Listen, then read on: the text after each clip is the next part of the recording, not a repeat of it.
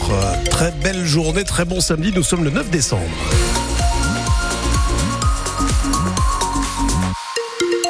Sur la carte euh, des grands axes de la région, ça circule en direction de Lille, en direction de la Belgique euh, ou encore de Dunkerque et également en métropole lilloise.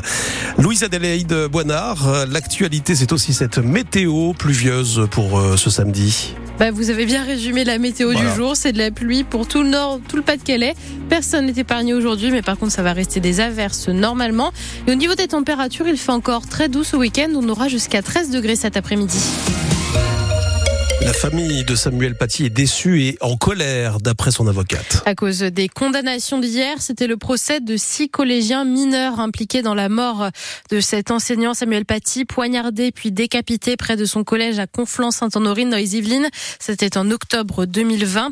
Le tribunal pour enfants de Paris a rendu sa décision hier.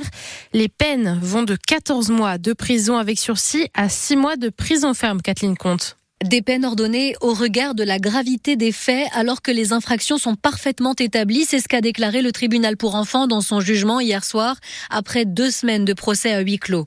La présidente a appelé les six adolescents à la barre pour détailler leur condamnation et leur demander s'ils avaient compris. Face à elle, donc, à tour de rôle, cinq garçons et une fille, aujourd'hui âgés de 16 à 18 ans. Au moment des faits, ils avaient entre 13 et 15 ans. Les cinq garçons étaient poursuivis pour avoir surveillé les abords du collège et avoir désigné Samuel Paty à l'assaillant contre rémunération. L'un d'entre eux a écopé de la peine la plus lourde, six mois de prison ferme, aménagée sous bracelet électronique. Les quatre autres ont été condamnés à des peines allant de 14 à 20 mois de prison avec sursis probatoire, c'est-à-dire assorti d'une série d'obligations. La fille comparaissait, elle, pour dénonciation calomnieuse, accusée d'être à l'origine du mensonge qui a fini par provoquer la mort du professeur.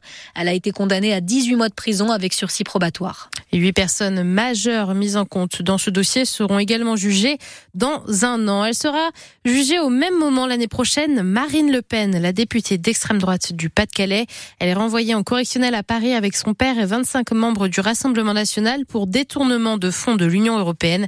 Ils auraient détourné cet argent public pendant 12 ans. Marine Le Pen conteste les faits.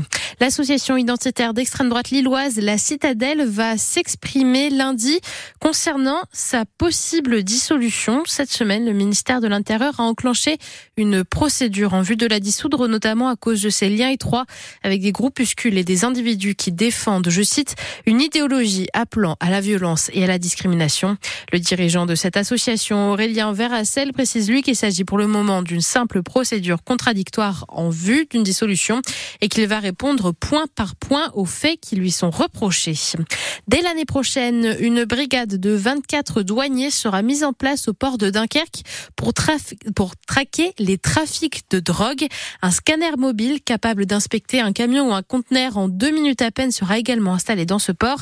Annonce du ministre délégué au compte public Thomas Cazenave en visite hier dans le Nord. Le gouvernement veut particulièrement se focaliser sur la filière cocaïne. Les saisies de cette drogue ont été multipliées par 5 en 10 ans en Europe. 400 kilos ont été interceptés à Dunkerque l'année dernière.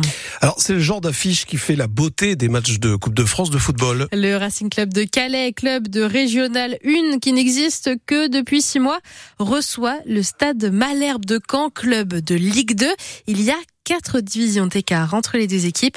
Olivier Laridon, l'entraîneur calisien, n'en revient pas d'être arrivé au huitième tour de la compétition. C'est assez excitant, quoi. On est tous très impatients. Aujourd'hui, c'est vrai que pour le Racing, ben, c'est une belle page qui, s'écrit puisque c'est vrai qu'on part de rien. Aujourd'hui, en championnat, le club se porte bien. On peut dire que le, parcours de Coupe de France est, est sympa. nous, on considère avec le staff que c'est du, du bonus, quoi on est content, hein. on est très très content de, recevoir Caen euh, et on l'a préparé euh, comme euh, comme il fallait quoi. Maintenant on n'est pas fou, hein. on sait que aujourd'hui Caen a des joueurs qui s'entraînent deux fois par jour, ce sont des professionnels, ils sont ils sont, ils sont mieux préparés que Calais. Mais la coupe aujourd'hui nous fait dire que tout est possible, donc on y croit. La rencontre a lieu à 17h cet après-midi au stade de l'Épopée. Caen est actuellement 12e de Ligue 2. Et le petit pousset de la compétition, Blériot-Plage, qui est en Régional 3, jouera lui demain contre Chambly en National 2. Trois autres clubs de chez nous jouent aujourd'hui en Coupe de France. Dunkerque, Fénionois et Saint-Omer. En Ligue 1, la 15e journée du championnat a commencé hier avec la rencontre Lens-Montpellier qui s'est soldée avec un match nul, zéro partout. Les 100 et passent quand même cinquième au classement ex avec Reims. Demain, ce sont les Lillois qui joueront contre Clermont à 15h. Hier, les féminines du LOSC ont perdu 0 à 5 face à l'OL. En revanche, victoire de Dunkerque hier soir, mais en Star League de handball. Ils ont battu Chartres 32 à 28. En Pro B masculine de basket, cette fois-ci, l'équipe de Denain-Voltaire s'est inclinée à domicile hier soir 82 à 66 face à La Rochelle. Défaite également des Lillois. 82 à 65 face à Pau-Orthez. Enfin, le Téléthon continue toujours. Les nordistes ont déjà promis de donner 163 500 euros cette nuit pour euh, financer la recherche médicale. Les habitants du Pas-de-Calais, eux, ont promis 70 900 euros. Au total, en France, ce sont plus de 10 millions d'euros qui devraient être récoltés pour cette édition. Et si vous voulez vous-même faire un don au Téléthon, il suffit d'appeler le 36 37.